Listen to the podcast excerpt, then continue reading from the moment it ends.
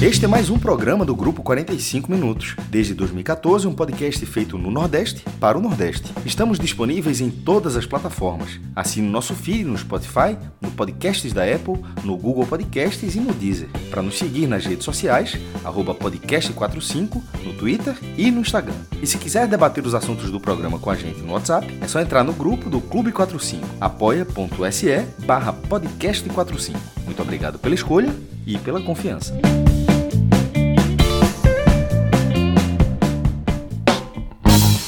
Estamos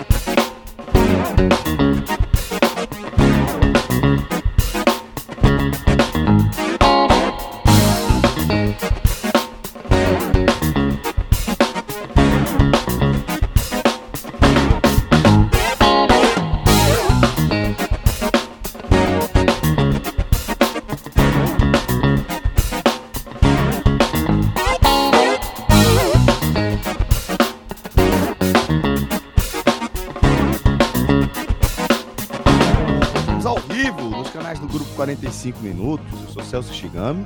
Estou aqui com Cláudia Santana, com Anderson Malaguti e com Arthur Silva. Esse é mais um, ele é 45, primeira edição. tá? É, nós somos o 45 Minutos, estamos ao vivo aqui nos nossos canais. E agora a gente chega com a nossa edição vespertina, a nossa grade de programação. E a gente está aqui com um time de peso, meus queridos Cláudio Santana e Anderson Malaguti, editores do Portal NE45, também do Clique Esportivo, uma galera é, que me dá grande orgulho de ter como, como colegas aí dentro dessa nossa rotina. E é, dentro dessa nossa rotina bastante animada, é, chega notícia a todo instante, tá? E hoje a gente vai tratar é, como pauta de abertura, como nossa pauta principal aqui do nosso programa, é, a herança tá? É, de, de, vagas que estão sendo abertas na Série D por conta é, da desistência de alguns clubes do interior de Minas Gerais, principalmente, né? equipes que estão enfrentando cenário de dificuldade financeira, assim como várias outras equipes do Brasil, principalmente equipes menores, têm enfrentado é, adversidades. Né? O próprio campeonato pernambucano foi dessa forma, com o Flamengo de Arco Verde sendo convocado aí às pressas para completar a competição. E, é, obviamente, né, fica a dúvida de quem vai ser o herdeiro dessa vaga. Será que pode eventualmente chegar para o Santa Cruz disputar a Série D ainda em 2024? Então, tudo isso vai estar aqui a nossa pauta de abertura do nosso programa. E para isso, a gente conta com a presença sempre maravilhosa do meu querido Artuzito, Arthur Silva, que tá longe do carnaval, né, Arthur? Tô longe, tô longe. E no final de semana eu vou para mais longe ainda. Tu vai para onde? Vou para Vitória, no Espírito Santo, que tem carnaval, mas o carnaval acontece uma semana antes, o desfile das escolas de samba, para não disputar com São Paulo e Rio. Muito bem, muito bem. É tipo, eu conheço a turma que faz isso. Eu conheço a turma que faz isso. Tipo, ó, não vamos abrir o programa agora, não. Deixa acabar o BBB e tal. É, é, tipo, puxa para mais cedo, bota para mais tarde, né? Um negócio desse. Falhou o microfone aí, Celso. A culpa foi minha aqui. Falhou não. Ele funcionou. Ele funcionou o botão de, de silenciar. E aí, quando Boa. você aperta ele, ele, ele silencia. Perdão. Mas vamos lá. É, deixa eu mandar um abraço ao nosso querido professor Aníbal Monteiro, um amigo querido que a gente fez é, dentro do, do nosso 45 minutos. Hoje está é, morando no Janga, perdão, está morando em Portugal, tá? Mandando aí em euro, inclusive. Grande dia! Bom carnaval, galera! Afinal, começa hoje. Como assim começa hoje? Começa hoje como, velho? Eu tô no ritmo de carnaval há algumas semanas já. Ontem, inclusive, rolou paraquedista real. Rodrigo, depois você me ajuda aí a gente trazer algumas imagens do Paraca.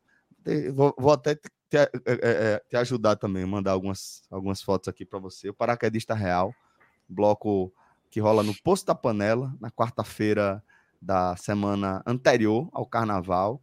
E ontem vou falar que foi dos melhores, se não o melhor paraquedista desses meus 17 anos indo para esse bloco, seguindo essa mesma essa mesma rotina. E vou falar para vocês assim que velho, é, tocam três orquestras no paraquedista.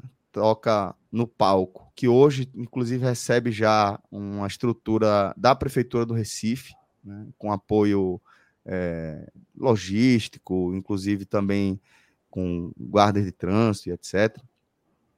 Que abre com a orquestra do paraquedista, né, que tem coral, etc. E aí depois, na troca do palco principal, a galera faz um pequeno desfile, uma pequena volta ao redor de um quarteirão lá no Poço da Panela, com uma orquestra de rua, né?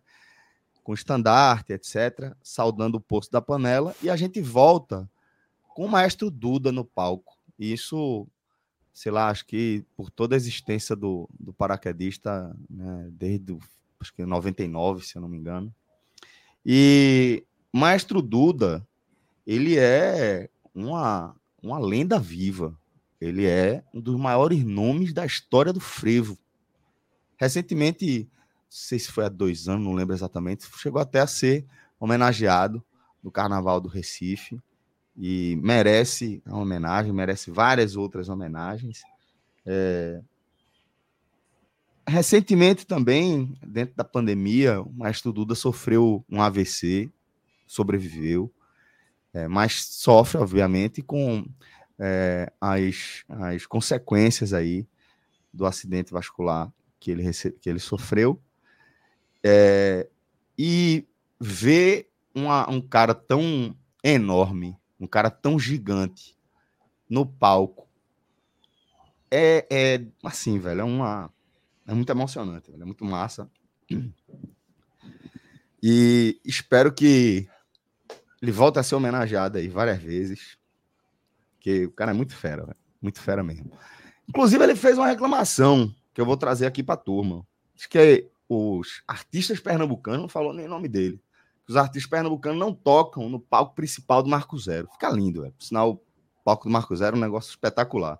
Mas, pô, bora ter que ter o dia aí do frevo, velho. Juntar aí a orquestra de tantos maestros espetaculares que a gente tem, fazer uma grande ode, porque o frevo é, é a cultura pernambucana viva e consequente em, em, estado permanente aí de evolução, tá? Então, um abraço para a galera que faz o carnaval em todas as instâncias.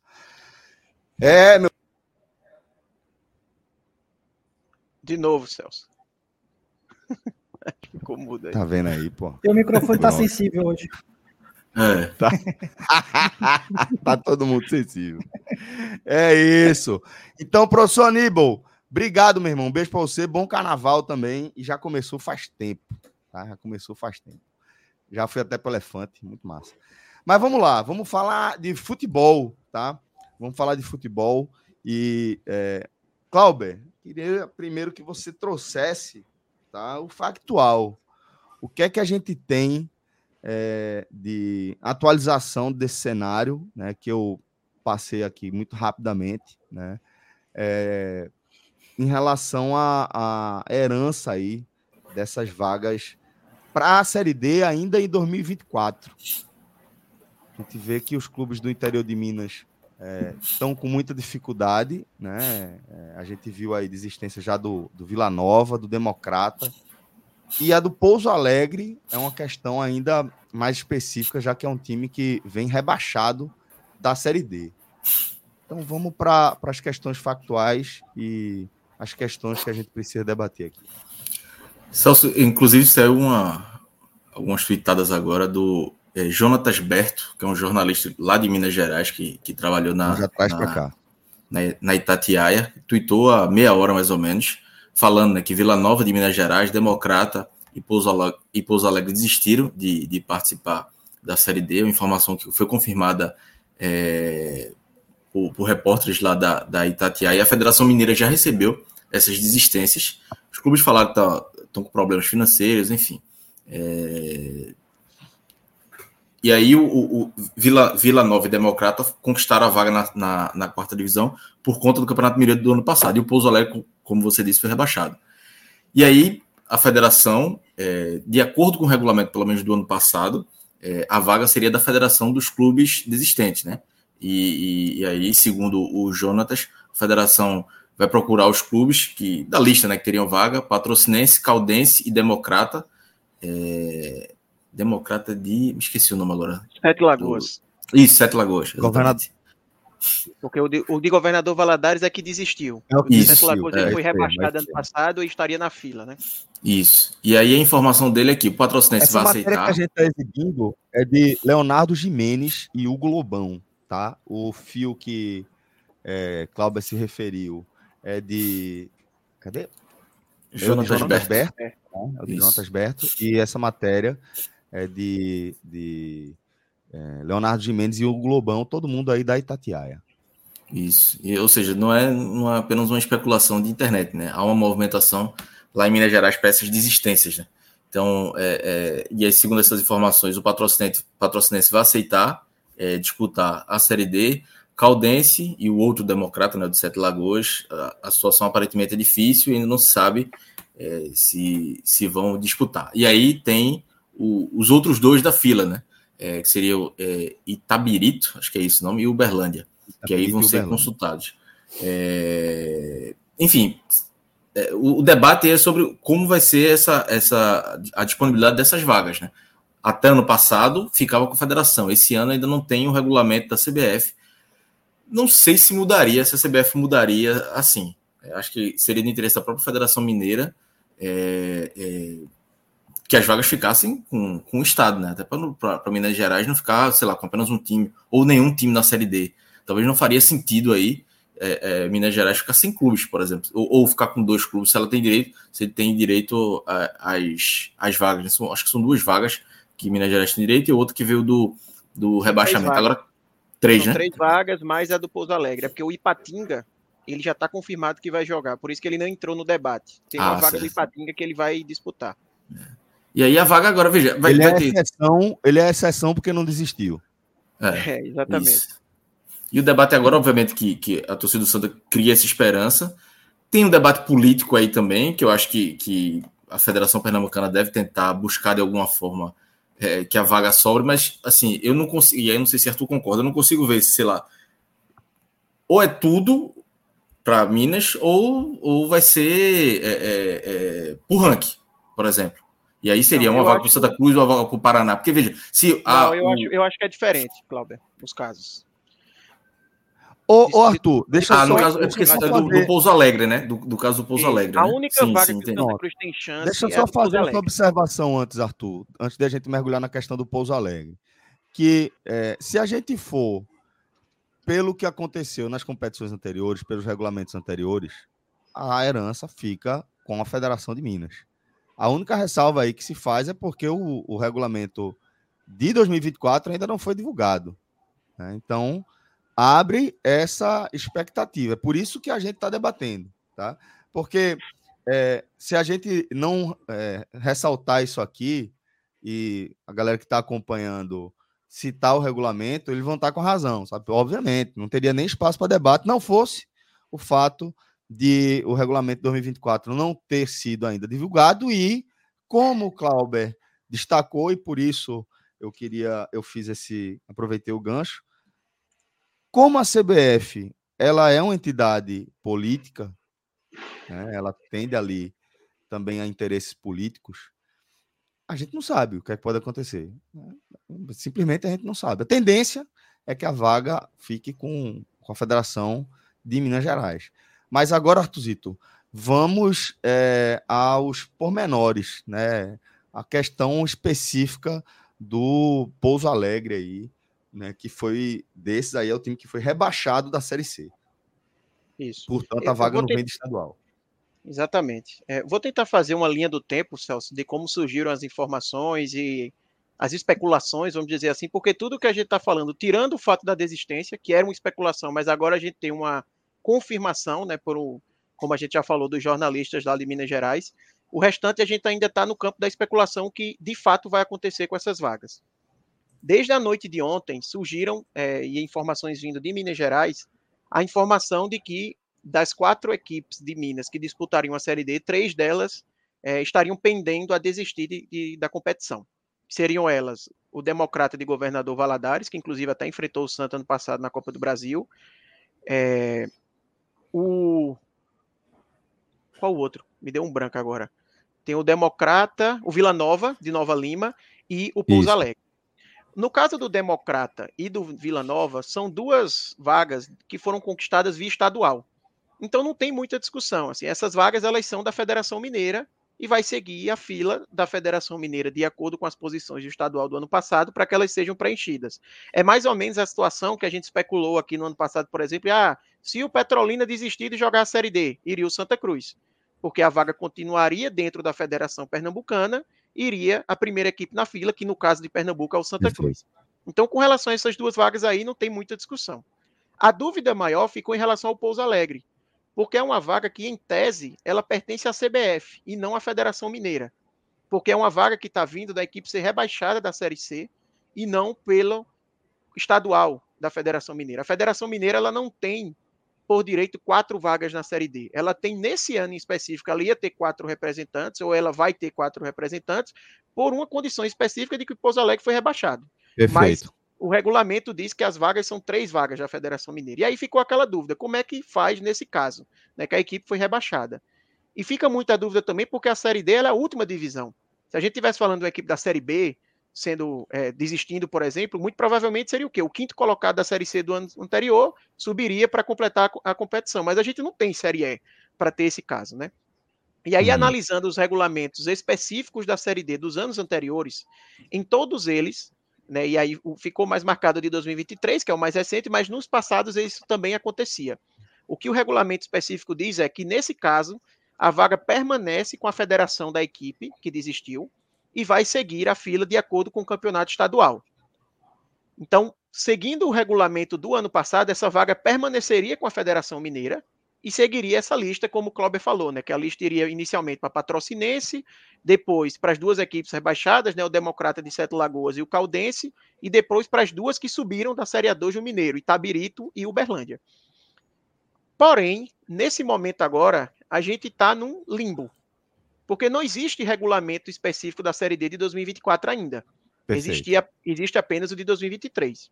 Não existindo o regulamento específico de 2024, nesse momento seria válido o regulamento geral de competições da CBF de 2024, que já foi publicado.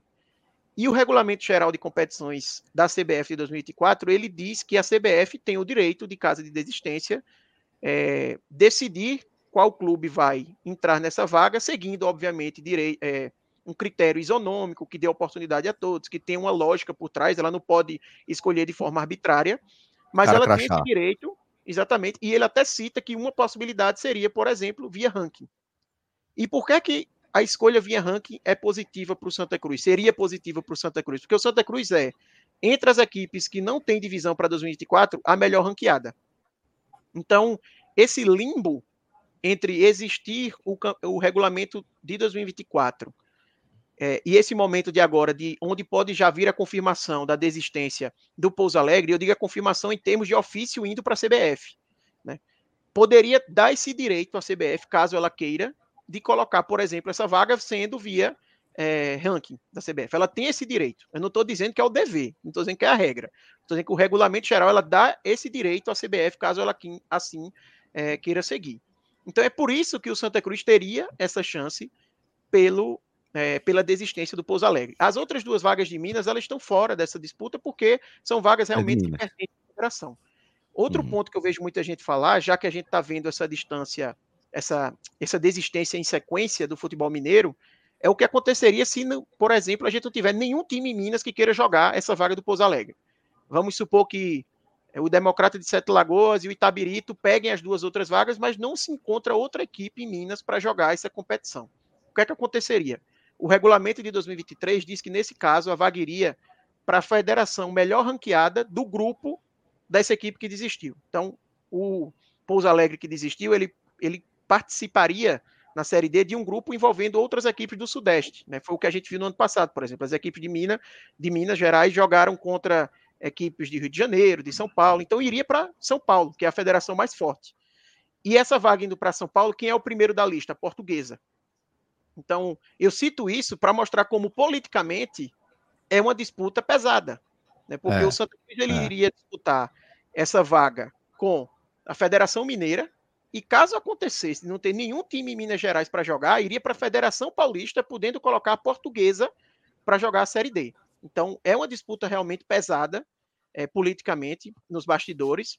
E aí eu falei em ordem cronológica, porque hoje, também próximo da hora do almoço, a gente teve outra novidade, que é o perfil Última Divisão, que faz o acompanhamento ali, como o nome já diz, das últimas divisões né, do, do futebol brasileiro. Ele disse que falou com a CBF a respeito dessa possibilidade. E o que a CBF falou é que, pelo que eu entendi do que eles colocaram, tá?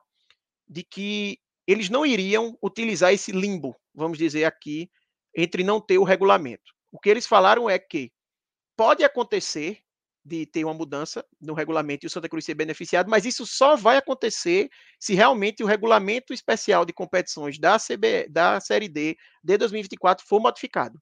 E eles falaram que o regulamento não está fechado, pode haver uma mudança, mas não há garantia nenhuma de mudança. Então, minha interpretação disso é porque havia uma chance do Santa Cruz que era, mesmo se o regulamento específico ele não mudasse, vamos supor que o regulamento de 2024 ele viesse igual ao de 2023.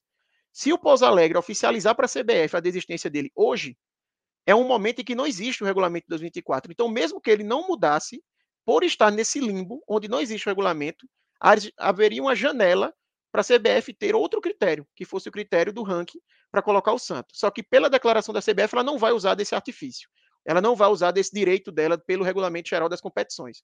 Ela vai seguir o regulamento de 2024, que pode ou não mudar. Então, em resumo, é, eu sei que é meio complexo o tema, mas no final do dia, eu acho que o que fica de lição é: vai depender do regulamento de 2024 da Série D. Se ele repetir o que vem acontecendo nos anos anteriores, essa vaga ficaria com a Federação Mineira e, caso não tenha nenhum time de Minas, iria para a Federação Paulista.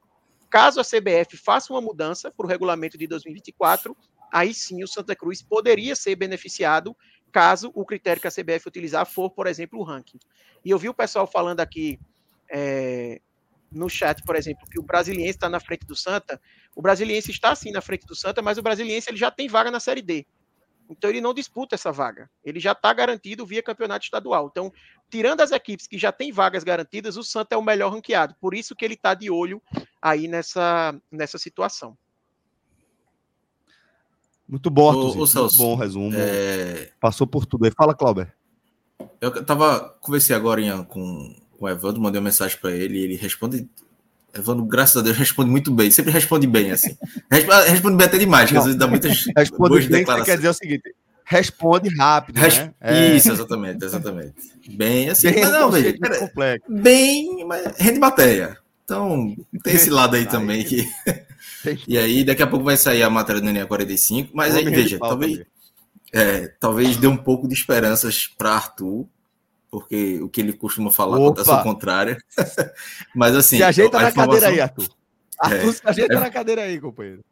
A informação de Evandro agora é de que a vaga é da federação. É, ele disse que não tem chance. Até perguntei, é, tem como pleitear a Federação Santa Cruz? Se teve alguma consulta da CBF, ele disse não tem chance da, dessa vaga do Santa Cruz, a vaga fica com a Federação Mineira. E, e eu perguntei da, da vaga do Pouso Alegre especificamente. Né? Não sei se é bom ou se é ruim. Aí Vamos ver como é que o que é que vai o que é que vai acontecer para o Santa, né?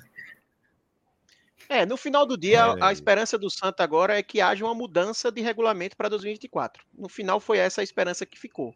Né? O regulamento esse, que, salvo engano, ele precisa ser disponibilizado com pelo menos 60 dias de antecedência é, em relação a, ao início da competição, e como a Série D está prevista para começar dia 21 de abril, então, esses 60 dias seria no 21 de fevereiro.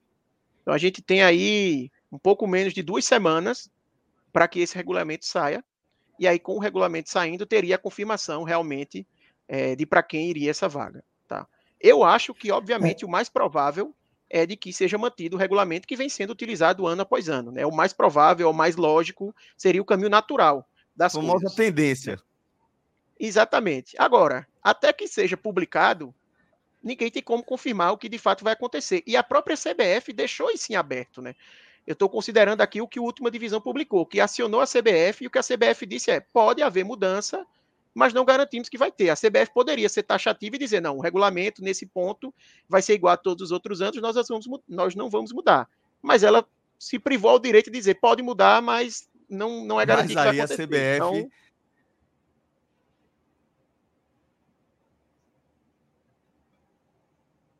Exato. A CBF se deu o direito de deixar tudo em aberto. O futuro é incerto. É, mas, é, mas é isso que, na minha opinião, frente, eu acho que. Eu acho importante destacar isso, Arthur, porque, no fim das contas, é política, mala. No fim das contas, vai ser uma decisão é. política.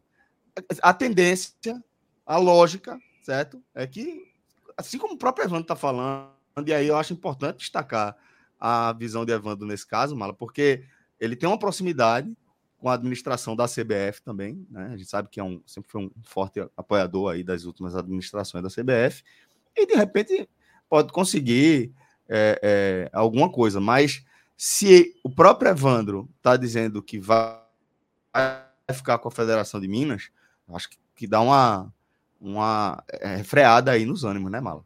Já alguma Não, com, uma indicação, com, né, talvez, da, é. da CBF para ele, né? É, mas assim, é, falando politicamente, é. eu acho que para o Santa essa confusão toda é ótima, né? Porque o Santa não tem vaga, então quanto mais brecha tiver no regulamento, quanto mais demora tiver em definição, mais vai se criando uma, uma possibilidade que, no fundo, a gente entende que é difícil, né? Tem todos esses caminhos que, que Arthur estava contando, que não é fácil, né? Você ter que contar com a desistência de vários clubes, é, ter essa questão também que da, da possibilidade de uma outra federação entrar na jogada, mas assim, para o Santa Cruz, essa confusão ela é boa ao mesmo tempo, só que ela é ruim também, porque fica nessa angústia agora de saber. É, Arthur mesmo falou, pô, 60 dias antes de começar a Série D tem que ter esse regulamento. Mas por que não se evita-se isso, agora falando de uma, maneira mais ampla e geral do futebol brasileiro? Por que, que isso já não é definido no começo do ano, ou até mesmo no ano passado ainda, esse regulamento geral? Porque você é, acaba meio que botando um ponto final desde, desde, desde cedo, tá entendendo? Você cria um regulamento direitinho, né? Ah, vai ser para todos os times do, do, do futebol mineiro. Ah, então no, o time não tem mais time do futebol mineiro, então vai para outra federação. Você cria isso direitinho, mas não dá essa brecha de você ficar ainda é, faltando. É, a gente é, tem pouco mais de 60 dias né, para começar a Série D. Mas assim, é toda uma confusão muito desnecessária para o futebol brasileiro, que isso resume hoje o futebol brasileiro, essa confusão que está de de, de uma hora ter um presidente, de, de, de outra hora não ter um presidente na, na federação. É, e aí cria toda essa confusão, esse imaginário na cabeça do, do, do torcedor do Santa, que, claro, como eu falei, para o torcedor do Santa, quanto mais esperança, quanto mais confusão, quanto mais brecha tiver, melhor. Mas ao mesmo tempo se mostra a confusão que é o futebol brasileiro, que é uma coisa desnecessária da gente estar tá aí faltando pouco mais de 60 dias para começar a Série D e não se sabe quem vai jogar e cria uma falsa esperança que no final das contas é, pode ser que vire uma falsa esperança de fato para o torcedor Santa. Então isso é muito ruim porque vai ser mais uma frustração. Já sabe que não vai jogar. Aí fica esse fio, esse fiozinho de esperança. E quando vai, eu acho muito difícil a, federação, a CBF mudar esse regulamento. Está sendo assim todos os anos. Por que, que vai mudar agora? Claro, é como eu falei, tem o outro lado da história. Para o Santa Cruz seria ótimo. Para Ivandro, que gosta dessa, dessa politicagem, que tem esse poder, é amigo do, do, do próprio presidente da CBF, é bom. Mas para o lado, para o futebol brasileiro, mostra que é toda uma confusão desnecessária. Poderia ter, sido, poderia ter se resolvido isso há muito tempo já. É muito política, A questão é que né? a clareza, ela, ela é ruim para os interesses privados aí dessa galera, né? A clareza, ela acaba é, amarrando as possibilidades da galera fazer política ali de bastidores, né? De definir o que vai ser em nome de apoio e etc. Mas é, o que Malaguti está destacando é a questão central do, do, do, cenário do futebol de estagnação, né? Do futebol brasileiro é, atual em relação a, a, ao que diz respeito à CBF, pelo menos, né? Artuzito, você ia analisar algo desse, desse argumento de mala? Não, eu ia só trazer que, assim, no final do dia, eu acho que a discussão é muito política. Não tem como correr disso. É, né? pô.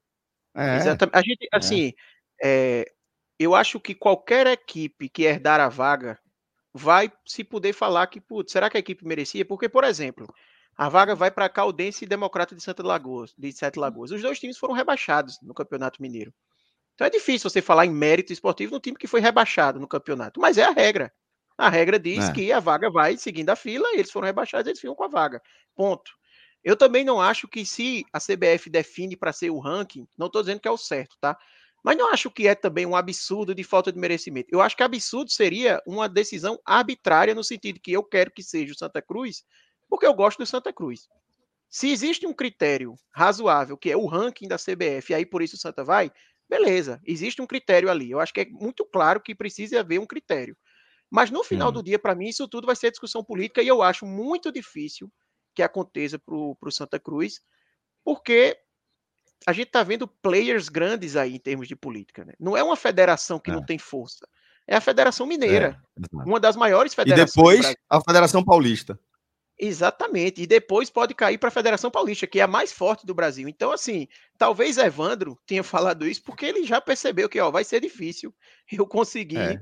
É, ganhar no, na quebra de braço aqui com a Federação Mineira ou com a Federação Paulista, que seria um. um Pelo que eu estou vendo do chaveamento aqui, né? Pelo que eu estou vendo do chaveamento, quem pode vir aqui pela frente, meu velho, para bater o, o Palmeiras no, na Arena Palestra é difícil. É exatamente, complicado. exatamente. Então, assim, no final do dia é isso. Talvez se fosse federações menores, em que talvez fosse até mais possível que ninguém da, do Estado tivesse interesse. Porque se a gente tiver, por exemplo, o interesse de é, Patrocinense, Itabirito e o outro time que subiu, Uberlândia, vamos supor que os três tenham interesses, e depois a CBF tira essa vaga de Minas e coloca pela mudança de regulamento que ela vai pelo, pelo, pelo ranking para o Santa Cruz, o Uberlândia poderia muito bem dizer: não, peraí, vou para a justiça, vou alegar que essa vaga deveria ser minha, como é que ela muda o regulamento assim de uma hora para outra. Eu não sei até que ponto ele ia ter ganho nessa causa. Mas ele poderia, por exemplo, entrar nesse caminho, sabe? Talvez se fosse uma federação menor que realmente ninguém fosse ter interesse, talvez fosse mais simples. Enfim, eu acho que no final do dia a decisão ela vai ser puramente política e o tamanho das federações envolvidas, eu acho que acaba complicando bastante é, a chance do Santa nessa disputa. Eu, eu tenho. Eu, assim, não sei em, qual cenário o torcedor do Santa Cruz hoje se encaixa, se ele gosta de ter essa esperança ou não. Mas vendo pelo, pelo outro lado, eu acho perigoso assim essa, essa tentativa, porque veja, é um, é um fato que está acontecendo agora. Mas desde o final do ano passado, sempre tem alguém dizendo alguns atores dentro do Santa Cruz e fora também, influenciados por jeito de fora, que fica, a vaga vai ser do Santa, a vaga vai, vai ser do Santa. E não sei até que ponto, baseado em informação ou numa tentativa de iludir o torcedor, que eu acho que é um caminho perigoso, assim. Você tentar dizer, ó, oh, o Santa vai jogar a Série D.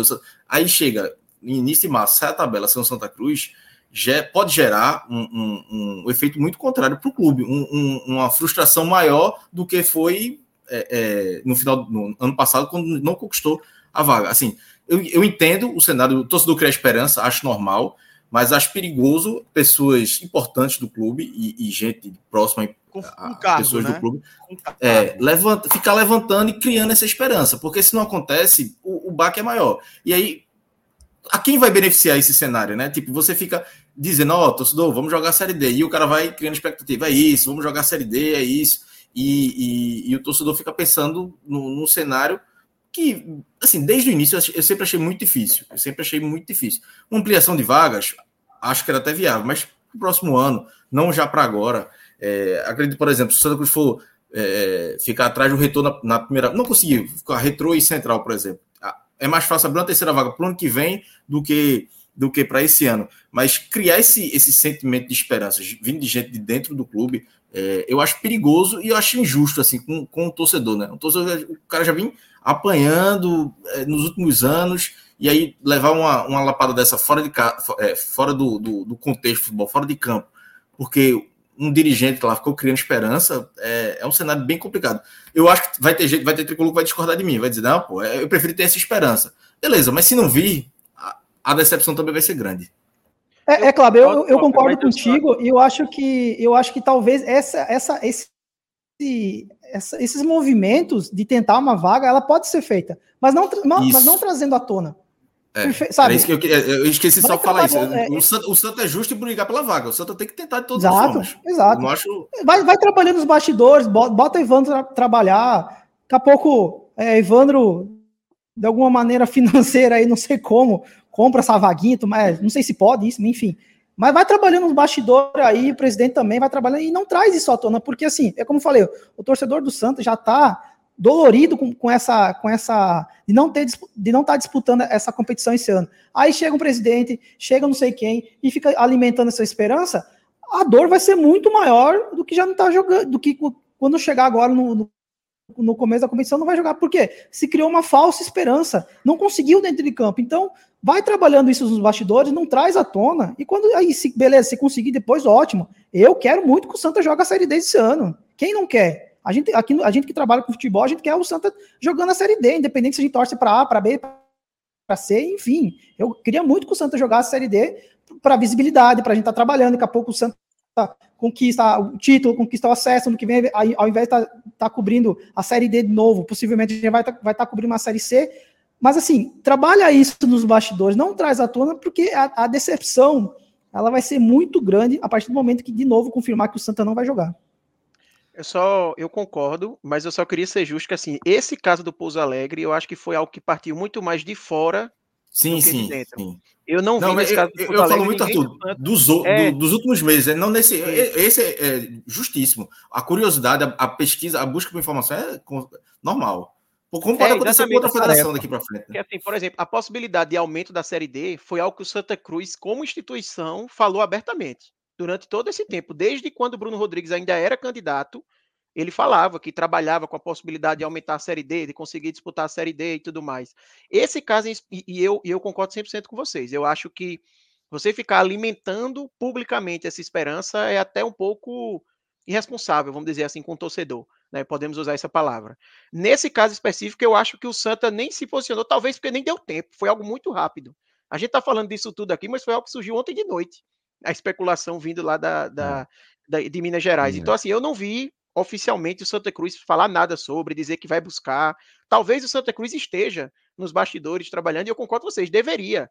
Né, pelo menos estar tá ligando para saber, ó, essa possibilidade aí, CBF, tem como mudar? Eu acho que faz, é papel do presidente, ele também como parte possivelmente interessada, buscar isso. Mas nesse caso, é só, só para pontuar que eu não vi ninguém do clube se posicionando, nem falando que agora veio a chance. Eu acho que agora foi muito mais do torcedor mesmo, que viu o caso do Pouso Alegre, fez uma ligação ali dos pontos e, opa, talvez role aqui uma possibilidade. E aí começou esse, esse burburinho, né? No, no caso do Pernambucano, né, quando é, houve a desistência, e aí tinha o Vitória que herdaria a vaga. O Flamengo de Arco Verde entrou em contato com a federação e disse: ó, se não tiver, se alguém quiser é, é a vaga sobrar para o Vitória, o Vitória não quiser, eu tô pronto. Então o Flamengo se colocou à disposição. Acho que Santa manda um oi sumido ali para a CBF, só tô aqui. Se precisar, se tiver uma vaguinha aqui, eu jogo, tô pronto para jogar. Acho que isso é, aí é, então, é, natural. O papel do Santa, ele tem que demonstrar interesse.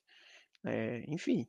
Se vai acontecer ou não é outros 500, mas o Santos não pode ter aquela situação de que, eita, não aconteceu porque eu não tenho. Não pode esperar chegar, né? Pode esperar chegar. Exatamente. Porque provavelmente, assim, pelo que eu falei, provavelmente se começar a ter muita desistência lá em Minas, não tenha dúvidas que a portuguesa ou a Federação Paulista também vai bater na porta. Dizer, ó, oh, pode sobrar para mim. Então, assim, ninguém vai ficar também é, deixando passar a oportunidade. Isso aqui não é um caso do Santos. Aí tá falando do Santos porque aqui a gente cobre. Mas isso aí pode ter certeza que tem mais gente que está de olho.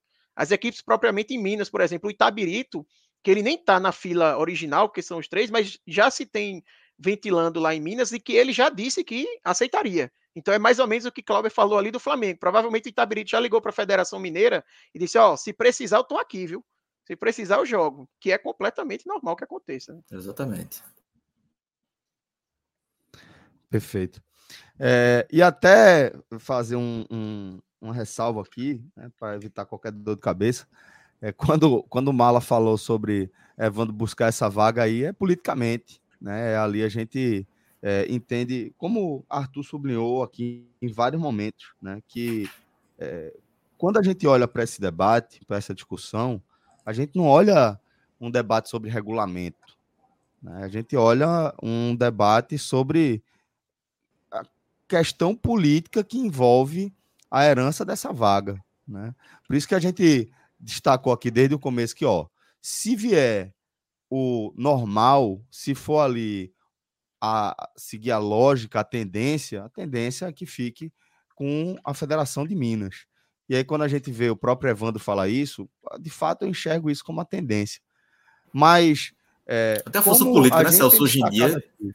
de Pernambuco já não é mais a mesma. Infelizmente, não é mais a mesma. Não é. E, não é. Então, perante Minas, principalmente, né? É, Se for, sei lá, uma federação menor, tudo bem, mas perante Minas é difícil, né? Isso, exatamente, exatamente. É, Pernambuco é, não, não, não, tem um cenário de pujança no futebol estadual há, um, há muitos anos. Né?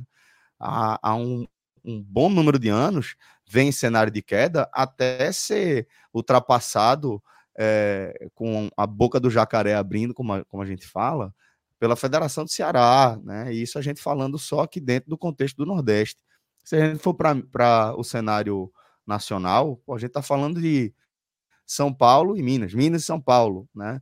Dois estados do Sudeste, né? Dois dos estados com eh, os dois estados mais ricos da, da federação, então da, do, do Brasil, da República. Então, assim, é, é, é algo que dificilmente na queda de braço pelos caminhos naturais que a gente vê, vai cair no colo do Santa Cruz. Mas, e aí é, é, é o que Mala também destacou, é, Evandro é um cara que tem força política. Já mostrou isso em outros momentos. É, a gente sabe que a CBF ela vive um momento muito conturbado, muito atribulado. A, a, a confederação, a instituição está fragilizada, né? Por uma série de questões que vão é, da, da forma como ela gere o, os seus ativos, a forma como se dá as suas relações, como são feitas as negociações, tudo isso deixa a instituição fragilizada. E num cenário de fragilização, a questão política ela costuma se ressaltar. Costuma ressaltar as questões técnicas, os critérios. Por isso que há o debate. E só por isso, de fato, que há o debate. Né? Se a gente tivesse, por exemplo, é, se o, o, houvesse a repetição do calendário, da, da, do regulamento de 2024 é, em relação ao que foi em 2023, a gente estaria nem debatendo isso aqui, ainda que tivesse a questão do Pouso Alegre. Mas é isso. Artuzito, você quer acrescentar algo mais sobre essa, essa questão do Santa Cruz, meu irmão? Fica à vontade. Não, acho que é isso. acho que a gente cobriu bem ali o, o factual, a opinião, o que a gente acha que deve acontecer.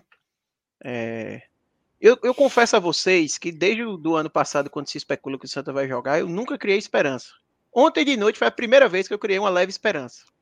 Né? Até principalmente antes de ver o regulamento de 2023, porque até ver o regulamento ali, realmente me parecia algo bem palpável que se a vaga é da CBF, em tese, né, porque o time foi rebaixado e não via estadual, seria algo palpável, ao meu ver, que fosse definido via ranking. Depois que eu vi o regulamento, aí eu já dei uma, uma arrefecida.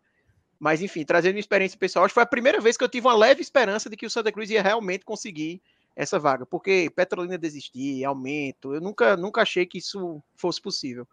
Mas, enfim, eu acho que é muito difícil ainda, mas, repetindo, o Santa tem que fazer o seu papel, tem que buscar, tem que tentar é, participar de, das discussões, tentar fazer valer o seu interesse ali, porque não tenha dúvidas que as outras partes também farão o mesmo. E eu vou lá que eu tenho uma, uma reunião agora. Entrei só para tentar contribuir aí rapidinho com, com o programa.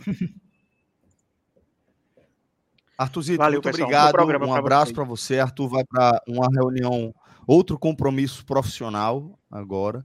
E mas antes da passadinha aqui, vou dizer, acho que poucas vezes eu, eu, eu vi um argumento tão forte para o torcedor ter esperanças, torcedor do Santos ter esperança, quanto agora com o Arthur dizendo que ele mesmo está com esperança.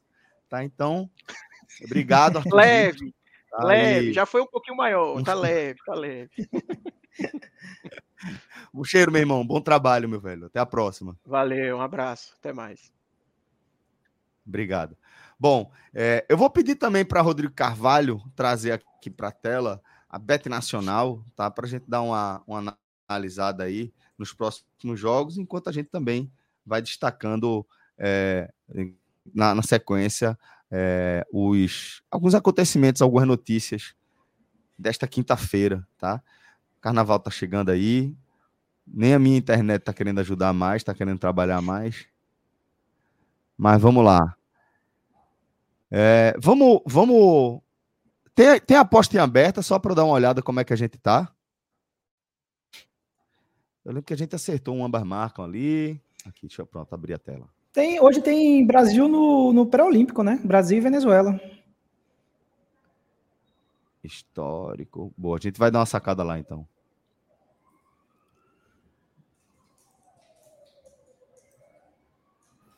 Oh, é? marcos de Petrolina essa, e Santa. Foi, deu green. foi Petrolina e Santa. Santa marcou com um minuto de jogo. Essa, essa, essa foi a que o maestro me convenceu aí para o para o ambas marcam.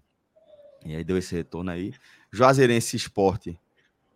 Não rolou? Cadê? O que foi que teve aí? Qual foi o nosso erro? O esporte, né? O esporte contra o Bahia. Ah, Quer dizer, tá, e o Juazeirense tá, com o Ceará também, né? Porque o foi, Ceará ganhou, né? Foi, eu lembrei agora como foi essa aposta. É, quando eu vi esporte, eu, eu tava pensando que tinha sido o jogo passado, estadual.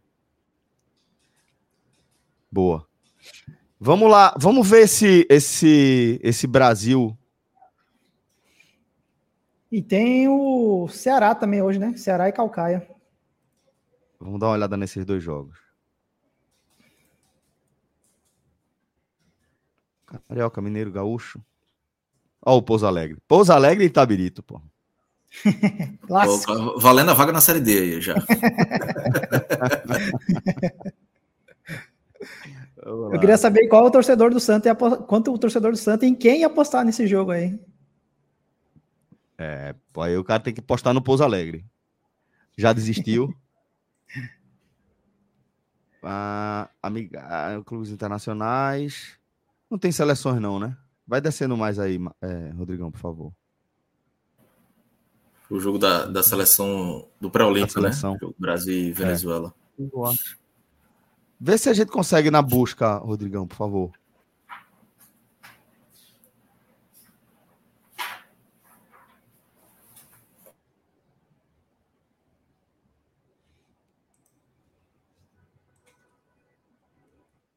A gente tá aqui procurando.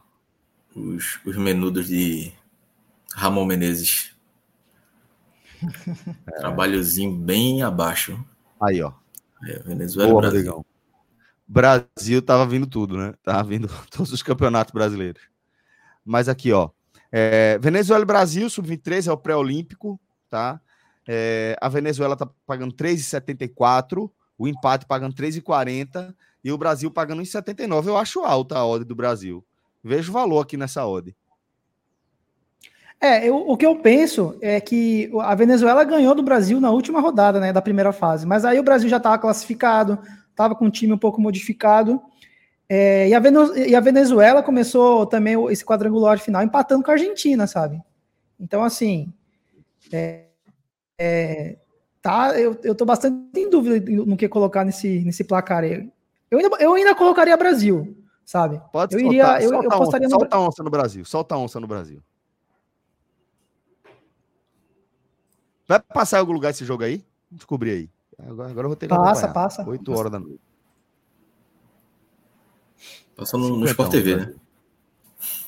Os menudos, é? É. Boa. Vamos ver o que mais. Tem o Ceará. O Ceará. Manjadinho. O Manjadinho. Ceará e Calcaia. Pô, aí o Ceará tá pagando 1,13. Pronto. É, é, não existe a, o Calcaia pagando 16,76, mas também não é uma aposta é. que a gente indica, não. Tá? É... Tem jogo do Fluminense hoje, Campeonato Carioca também. E... Vê, vê o mercado de gols ali, de Ceará e Calcaia.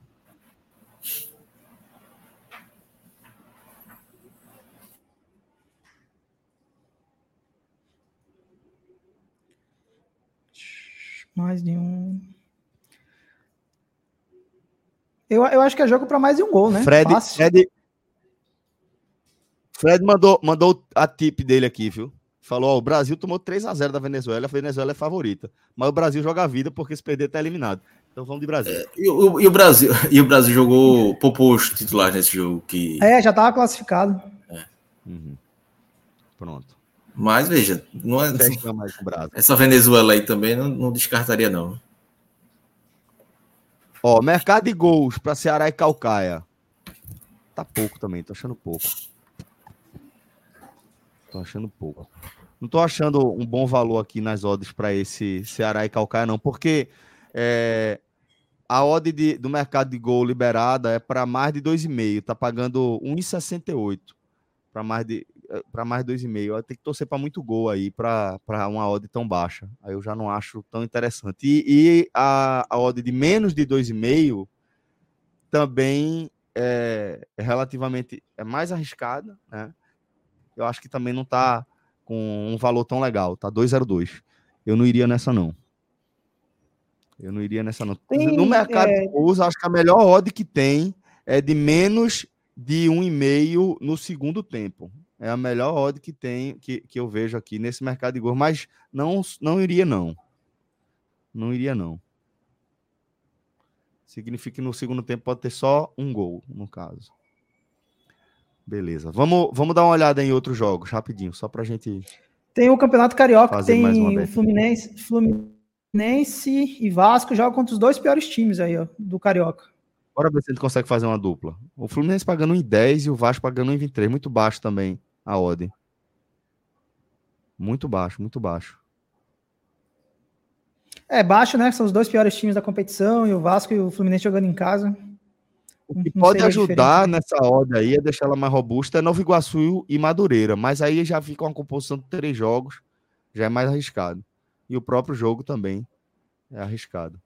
Não, vamos fechar só com esse Brasil então hoje, tá? É, foi a, a odd que a gente encontrou mais valor, um valor mais legal aí. É, não por acaso o Brasil está pagando uma odd tão alta para os padrões do Brasil contra um time sul-americano, né? É, Malaguti destacou, Cláudia destacou, o próprio Fred também destacou aqui. Ah, temos aqui um. um... Ó, oh, retrozinho pagando 1,5 aí no Maguari hoje. Ó, aí já, já é interessante. Aí já é interessante. Essa odd do. Já, já segura aí. Bora ver se a gente consegue alguma composição, porque aí eu já achei interessante. Flamengo de Arco Verde e Afogados da Engazeira. Hum, Afogado pagando dois e pouco, mas não, né? Tem um. Não sei se apareceu o América de Natal, joga daqui a pouco também. Uma composição com Vasco e Fluminense. Rodrigo fez, ó, Rodrigo fez uma composição com Vasco e Fluminense que eu achei interessante, porque o que é que ele tá trazendo? Ele tá trazendo a odd do retrô de um e meio, tá? É um jogo que, que a, a vitória do Retro é quase certa contra o Maguari e está trazendo outras odds que são basicamente garantias, que é Vasco e Fluminense vencendo respectivamente Aldax e Sampaio Correia do Rio, né, pelo Carioca. Somando essas três odds, a gente fica com a odd de 2,03. Aí eu já acho interessante. Aí eu já acho interessante. Pode soltar. Vamos de quanto aqui? Vamos tirar uma média nós três. Eu trabalho sempre com a onça. Mas qual é a média de vocês aí? Vocês acham alta? Uma... Soltar cinquentão aí para uma tripla? Eu acho que vale cinquentão aí fácil. Vale? Então pronto. Então dá vale. aí, Rodrigo. Dá-lhe aí. Tudo bem, velho. Então fizemos essa tripla e também o jogo no Brasil. Aí, ó mostrando aqui. Retrô, Fluminense e Vasco, vitória simples aí desses três times. Loteria esportiva para você escolher favoritaços, tá? É, uma odd de 2,01. Fomos de 50 reais para voltar 101,50. Cash out agora 45. E o Brasil, vitória simples do Brasil. 1,79 o Brasil pagando, tá? Fomos com uma onça também para um retorno eventual de 89,50. Show! Vamos embora, vamos para o próximo tópico. Abre o nosso glorioso NE45 e aí cada um de vocês vai trazer um destaque para mim.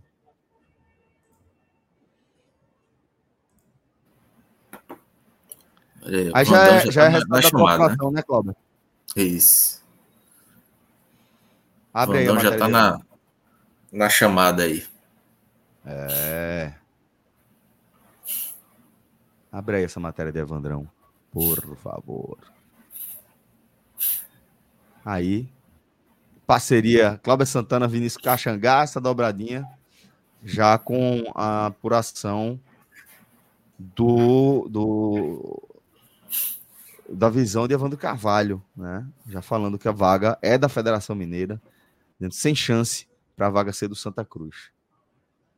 Show. Isso aí a gente já trouxe. E vamos ali com a, um próximo tem destaque. Um, tem uma matéria lá no canto direito que é sobre o Maranhão, que é provocando o motoclube, né? É, fez uma postagem, greve de motos em São Luís, né?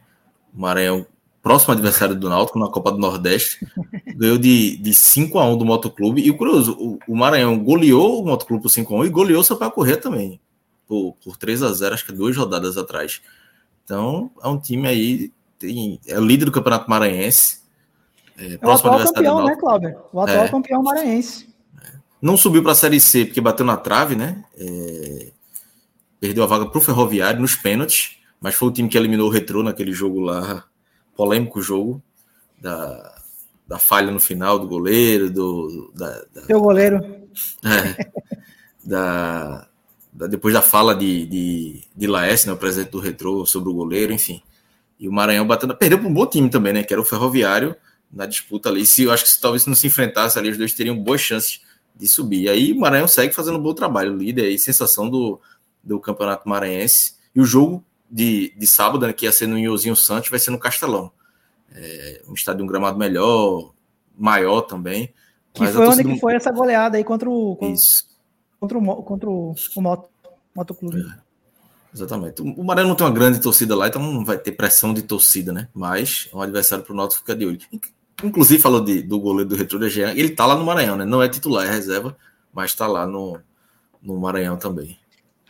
É, e, e, o que eu trago, até fui eu que fiz essa matéria mais cedo, é, o, o, curioso dessa matéria, além do 5 a 1 fora de casa, né, no, contra, o, contra o Mota, é que o Maranhão poupou cinco jogadores nesse jogo.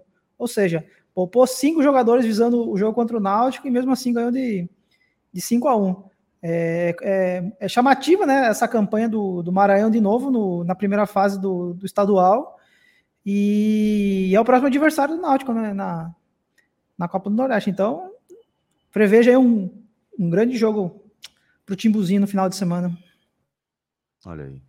Falar em Timbuzinho, um abraço para meus amigos da Timbu Shop, tá? Cláudio Santana já veio aqui fazer o jabá dele, tá certo. Tá certo, tem que fazer mesmo. Tô ligado, viu, Cláudio? É. Fechou a câmera, já pintou aqui, é logo, Timbu Shop. É Timbu Shop, né?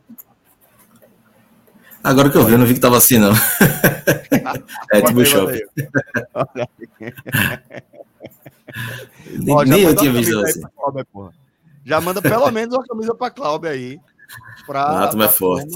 pra fazer a frente, pô. Pelo amor de Deus. E aí manda outra que a gente faz um sorteio aqui entre os nossos torcedores do Náutico. A gente faz esse, essa permuta aí. Um abraço aí pra galera da Timbu Shop também. Bom, é, temos mais algum destaque? vocês trazem aí? Ah, deixa enquanto, eu ver aqui. Enquanto vocês, enquanto vocês pensam aí, deixa eu mandar um abraço para a galera do Clube 45, os nossos apoiadores, tá? É, eu sempre destaco aqui, tem duas coisas muito importantes em relação ao apoio, que é, primeiro, é, a possibilidade de a gente conseguir ter um mínimo de previsibilidade aí dos nossos dos nossos próprios, da nossa própria comunidade. A gente sabe que esse abraço é um abraço que não se desfaz.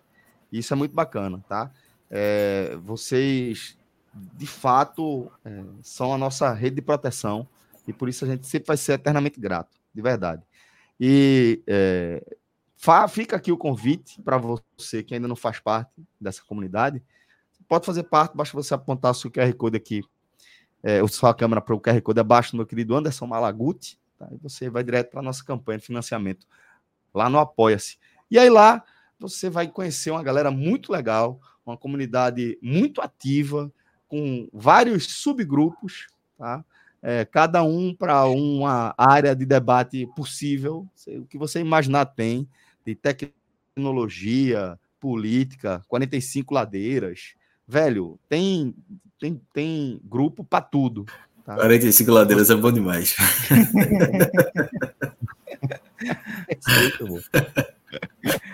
Encontrei o, o, nosso querido André Apolinário, inclusive, na, presida. No, no, baile, é, o presida, no, no baile da Macuca, que rolou no Clube Português.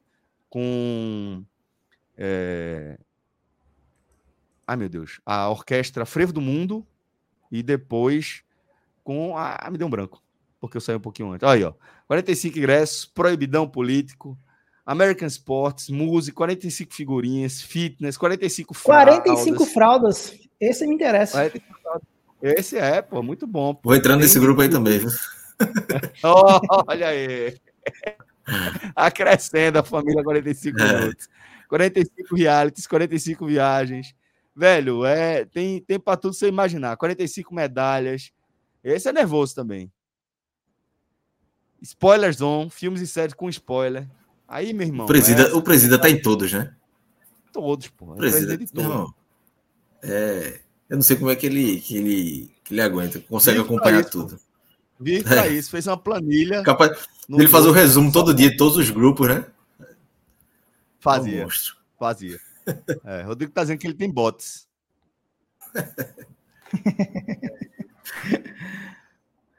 Beleza. É. Olha o nome de Cláudio, velho. É, meu irmão, tem o melhor. É, Atos, Atos coloca agora. Tem que rolar? Atos coloca no, no Timbucast é, Atos Gildo veste Timbu Shop no nome do.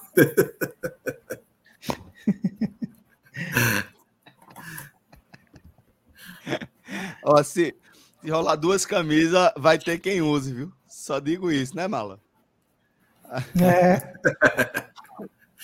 Mas vamos é buscar, isso. vamos buscar. Não. Mala que é um caso raro, cara. Cara, caso raríssimo, tenho certeza. É. Oxe, oxe, por quê? Pô, como assim por quê, porra?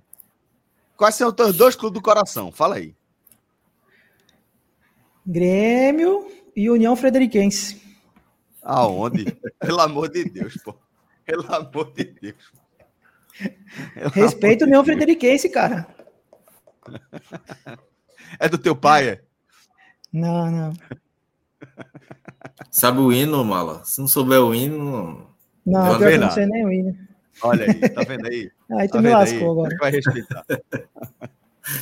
Ó, galera, a gente vai chegando aqui ao fim, tá? De mais um NE 45, primeira edição. Deixa um abraço em Clauber, Malaguti. Arthur Silva estava com a gente até bem pouco tempo, tá? Onde a gente trouxe é, a, a. Olha aí, União Frederiquense de Futebol. Respeita. Da, da Grande Frederico Westphalen. Morei quatro anos aí. Eu, a, gente, a gente começou na faculdade a. Vou fazer um rapidinho.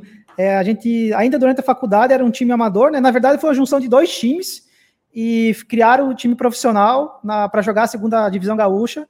E foi as primeiras participações em, em jornadas esportivas né, que eu participei. Eu era comentarista de arbitragem a gente tinha uma web rádio na faculdade, daí já tinha um narrador, comentarista, falou, pô, eu quero participar, mas não tem lugar. Falei, então me bota aí como comentarista de arbitragem, aí eu ia.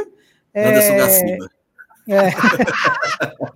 aí foi, foi legal porque a gente é, acompanhou esse, esse, esse, esse crescimento do, do União, né? Chegou já a jogar uma, a primeira divisão do Gauchão alguns anos atrás, mas ficou só um ano. E agora tá de novo, que agora tem uma arena nova é, também que tem lá. Então, assim, é um timezinho lá do, do interior do Rio Grande do Sul que eu tenho um apreço por ter conhecido, né, ter acompanhado o, o começo dele, o surgimento, e torço muito que, que, que volte para a elite do gauchão. E eu também tenho, na verdade, um outro time que é o Ipiranga de Sarandi, mas o Ipiranga de Sarandi nem existe mais, ele já está alguns anos já inativo, que foi o time que eu joguei minha João Grila, você? futebol de base. Peraí, peraí, peraí, peraí, peraí, Calma. Deixa ele jogar, deixa ele jogar essa, pô. Repete, jogar qual? Faz de, conta, faz de conta que a gente não te interrompeu. E também tem ah. outro time, começa daí, vai. Do falar do, do que de Piranga de Sarandi? Isso, isso, isso, vai, começa aí de novo. E o Ipiranga de Sarandi, caramba, velho. Olha aí, ó. Foi meu time, o time que eu comecei a jogar futebol. Joguei quatro ou cinco gauchões, quatro ou cinco gauchões de base. Fui até os 17 anos. Aí, depois disso, a gente foi eliminado nas quartas e finais do Gauchão. Depois tem vencido o primeiro jogo em casa. No jogo da volta, era contra o Passo Fundo. A gente saiu ganhando e perdendo 3 a 1 Aí depois, o, o, o diretor de futebol na época, que era meu tio, prometeu que a gente ia jogar a copinha no ano seguinte. Aí criou uma esperança. Aí tinha o time profissional na época. É, mas daí no ano seguinte, o time profissional acabou sendo. Desde então, né? O, profissional acabou e a gente. Não, na verdade, não, desde então não. É, no ano seguinte que eu ia jogar profissional, o time acabou. E aí, um ano depois, o time voltou, com meu tio dizendo que o, a base do time ia ser o sub-17, né? Com alguns, com alguns mais experientes, só que na época eu já estava trabalhando, estudando. Aí eu falei, eu ia ganhar 250 por mês, tinha que largar isso tudo. Falei, ah, não vou mais ser jogador de futebol, não. Vou trabalhar. Normalmente essas histórias, ou o, o, cara diz que não, tive uma lesão no joelho e não, não quis mais, ou o diretor não gostava de mim. Mas o diretor era tio de Malaguti, pô. Então, era o tio. É, aí eu já tô desconfiado. Eu já tô desconfiado dessa passagem dele agora. Eu já não vou mais vender como jogador mas, mas, do tio, porra. Mala, Mala joga bem. Mala joga bem. Ah, jogava, né? Agora, pelo amor de Deus, faz dois anos que eu não jogo Joga, bola. Acho. Jogava de mala lateral, não, né? É, eu, eu, porque na verdade aí no Ipiranga eu era, eu era lateral direito, né? Aí, é. que era quando eu jogava o gauchão, né? E no time da minha cidade, que a gente jogava um regional, né? Que, eu, que era mais amador mesmo, eu era zagueiro. E era engraçado porque eu jogava no sábado no time da minha cidade lá, Ai, na escolinha. Mensagem. Porra, uma mensagem, zagueiro, velho. Qual é a tua altura, pô? Caralho, mano. Ó, Ei, esse goleiro aqui, esse goleiro, deixa eu ver se é esse goleiro aqui, pô, esse goleiro aqui ficou. Nada, essa... Caramba, velho. Caralho, que buscada, hein? Os caras acabaram o time para não deixar você jogar. Será que era bom?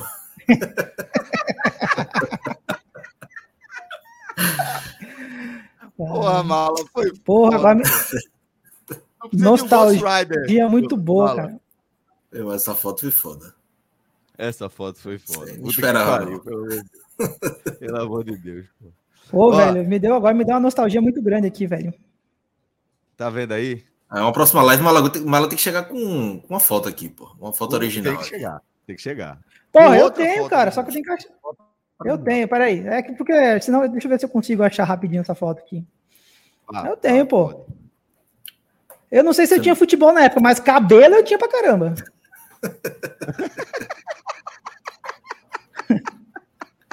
Você já tá justificando pra turma dizendo isso não é ele, não, e tal. Já tá. Ah, é foda, bicho. Você vai conseguir achar.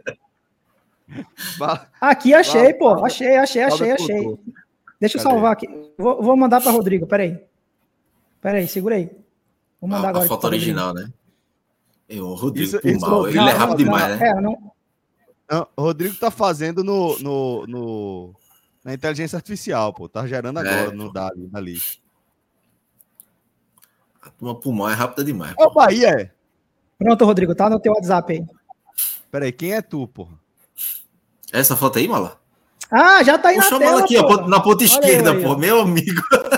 em pé, ponta esquerda, pô. Realmente tinha muito cabelo. Tá parecendo, meu irmão, tá parecendo Radamés, porra.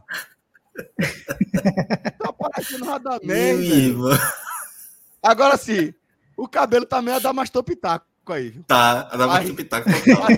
Aí, tá, Agora, mostra, mostra, a pontinha do pé, ó. A pontinha do pé, ó, a balaca, ó. A pontinha do pé, ó. A chuteira, ó. Só no pezinho para ficar mais alto. Isso era o zagueiro do time. Zagueiro. zagueiro. Na ponta direita, Mancuso, né? Na ponta direita, ali, Mancuso. Carreira. É. É. Na ó, frente de Malaguti, Kleber Gladiador. Esse time é grande. Os zagueiros são dois da ponta agachado. Não, os, do, os, zagueiros são o que tá do meu lado, que é o Gabi, Aí depois o Braga, o goleiro, Pinhão, baita centroavante. Aí depois veio o Chuck. Chuck era o zagueiro capitão. Esse ruivinho aí, ó. Chuck dá, dá pra identificar. Chuck dá pra identificar. Não, de cima, ó, do lado, do lado de, de, é, de cima, da esquerda pra direita, ó. Eu, claro, Gabriel, claro Braga, goleiro. Pra esquerda. Como é? É o terceiro de cima, da direita pra esquerda, obviamente, pô. Então, olha, eu, Gabi, zagueiro, Braga, goleiro, Pinhão, baita centroavante, Chuck, zagueiro, dava um pau pra cacete, velho. Nunca vi alguém bater tanto que nem o Chuck. Aí o Léo, centroavante bom, Brito, esse de pé do lado direito, cara, era um cinco volante clássico, jogava muita bola, pô. Michel, aí agachado, do lado esquerdo, ó, Michel, Léo, baixinho, que era o capitão do time também. Aí o Lula, lateral esquerdo, e o Jonathan, atacante. Porra, era um baita time, o cara. A esquerda é o dobro do teu tamanho, pô. A bola só ia pra esquerda, não era? não, o lateral esquerdo eu, é esse eu entendi o que, é o... que Celso falou de Chuck, viu? Eu entendi. Porra, Quando ele falou disso, que...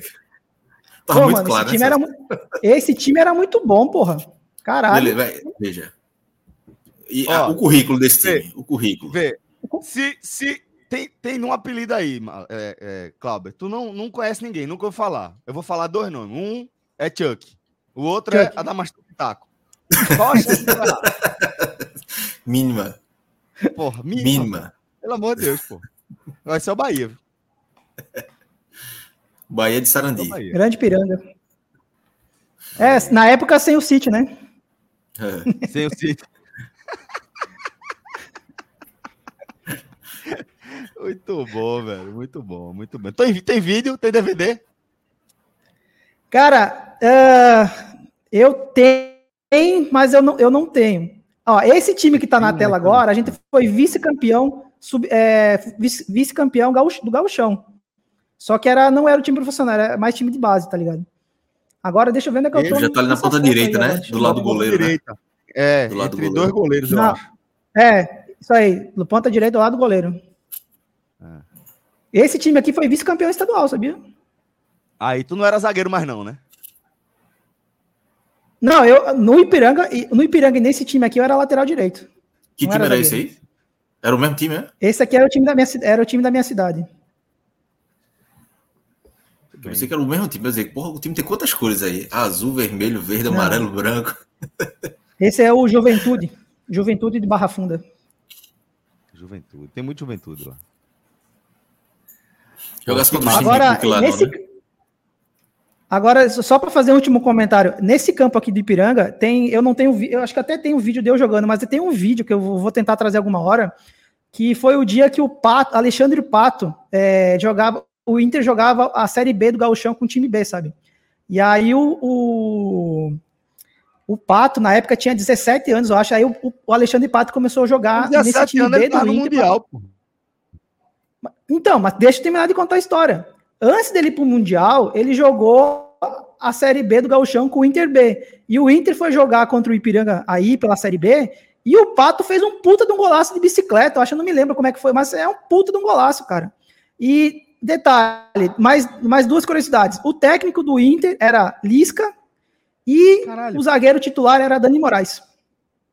Porra, velho. Que foda, é. velho. Eu vou tentar trazer, eu tenho, eu tenho essa gravação no Facebook em algum canto, eu vou tentar trazer esse gol do, do Pato contra o Ipiranga. Que massa, pô, que massa. Desse, ó, dessa galera toda que tu botou na tela, algum é, seguiu carreira profissional? Não tô nem falando de, de tipo ter virado craque, mas tipo algum teve teve sucesso aí na carreira profissional? É, da, da, minha categoria, da minha categoria. Não, essa aí é a Copa América, que eu fui cobrir lá na Argentina. É, da minha categoria não teve. Mas teve uma categoria acima, que eu acho que, na verdade, aquele time que estava aí antes, tinha o Rodrigo Possebon, que ele jogou, acho que foi o que mais longe, assim, ele foi, ele jogou, assim, não foi para um grande time, mas ele, ele jogou, ele ficou muito conhecido no Lajeadense, que jogou vários anos na Série A do Gauchão, até pouco tempo atrás, era capitão, mas foi o cara que, sim, que mais, que mais foi para frente, assim. Mas para tu né? ver, né, olha só, é, tipo, ver um cara de, sei lá... É, pô 40, né? Que é. eu joguei nessa época aí, tá ligado? E assim, é. nem foi tão é. longe, né? Mas é isso. É, era, é, na verdade, era essa a realidade que eu queria trazer, Mala. Porque assim, é, Mala realmente é um cara que joga muita bola, pô. Pra, pra é, média que a gente encontra nas nossas peladas, etc. Sempre foi um cara que, que jogou muita bola. Aí, ó. Pô, me, ah, não, isso aí é. não, isso é Rodrigo Possebon. de voleio lá na, naquele campo da Nakata. A gente jogando imprensa contra um time de, sei lá, velho, ali era um time de ciborgues, que a gente tomou um, so, um, um chocolate, assim, acho que foi 5 a 1 por outro time, mas Mala esse jogo fez um, meteu um golaço de voleio, e é, mesmo assim, é esse relato aí, velho. Não imagino que não era o mais craque do, do time, né? É, e nem nem se fosse estaria perto ainda de ou, ou ter algum eu assim futebol é muito difícil velho. eu assim eu, eu, eu sempre fui eu, eu, falo brincando mas assim eu sempre fui muito ciente que eu não ia muito longe no futebol não cara porque eu fui fazer teste no Juventude fui fazer teste no Caxias e não passei sabe tipo por exemplo no, no, no, no Juventude eu passei 15 dias treinando E só que, pô, eu tive muito azar que eu treinava. Eu, eu sou 8-8, né? Eu treinava com 8-7, 8-6 e 8-5. Então, para um cara que é 8-8, a condição física é muito abaixo. Então, é, obviamente, é, que eu não ia me destacar não. nunca, né? E, e, quando eu fui fazer teste no Caxias, foi um dia só, duas horas de futebol o teste. Era, aí o primeiro tempo do, do teste eu joguei como lateral direito, eu fui razoável, fiz o meu. Só que daí no segundo tempo do teste não tinha lateral esquerdo. Aí o cara lá falou assim: é, tu quer jogar na lateral esquerda ou quer ir pro banco? Aí eu falei, não, eu vou jogar lá, vou jogar na lateral esquerda. E, e engraçado nessa história que no segundo tempo, eu jogando lateral esquerdo, eu dei um, eu fiz uma jogada, fui para a linha de fundo e como eu não tinha o pé esquerdo para cruzar, eu cortei, o, tirei o cara uhum. da jogada e puxei para a direita e cruzei. E no que eu puxei para a direita e cruzei, o central, o centroavante fez um gol de bicicleta, porra, com o meu cruzamento. Aí, caralho, che... é, porra. Aí chegou no final do teste lá, Aí o, o cara falou: Ó, quem eu chamar agora aqui vai ficar. Aí, tipo, sei lá, tinha 40 pessoas, passaram só três. E um dos, e um dos caras que passou foi o cara que fez o gol de bicicleta. E Putz, eu não passei. não passou. Que deu o cruzamento. É foda, é foda. Mas é, é isso, pô. É, é, essa história que, que Mala trouxe é a história da maioria das pessoas que, que tenta é, virar jogador de futebol. Que é assim, ó. É, quando, quando esse cara fala, ó, eu não, não imaginava que eu ia muito longe, é dentro da perspectiva de alguém que já está vivendo o sonho de você estar ali nas peneiras, nos testes, é, na, nos treinamentos, em períodos. Dentro desse contexto, para você chegar nesse contexto, você já, já passou muita gente, velho. Sabe? Você já passou muita gente com quem você jogou bola, jogava pelada na escola, na rua, no condomínio, na praia, na praça. Já passou essa galera todinha aí para chegar ali, pô, esse cara tem talento, para fazer teste para ir para peneira. E mesmo assim, é. essa essa história de Malaguti, ó, eu fiz esse teste, eu fui bem e tal, vai ser a maioria, a história da maioria dos, do, dos jogadores, né? A maioria dos Eu que acho tentaram. que dos caras que eu joguei contra, que eu tenho certeza que eu enfrentei, foi o Anderson do Grêmio. Que quando a gente, eu já joguei contra ele na base no Gauchão, ele tem a mesma idade oh, que eu, e o Anderson, o outro Anderson, né, deslanchou. Já eu. De graça, né? Exatamente. Ô, Cláudio, foi, foi mal, cara. Não queria lembrar dessa, desse fato aí, mas. É, mas tome. Você nunca lembra. Na caixa, na caixa do peito. Receba. Ó, foi massa, Mala, você compartilhar essa sua, sua história com a gente, tá? Não, obrigado. obrigado. Foi, foi nostálgico para mim. Que massa, velho, que massa. Queria dar um abraço também, Clauber. Como eu falei, um abraço também nosso querido Arthur Silva, tá? Teve com a gente aí durante metade do nosso programa, pelo menos mais da metade. A gente teve a direção de Rodrigo Carvalho, certo? E eu sigo desejando um ótimo dia para vocês. Fiquem ligados na nossa programação, que a nossa cobertura não para. Forte abraço, galera. Até a próxima. Valeu. Tchau, tchau. Valeu.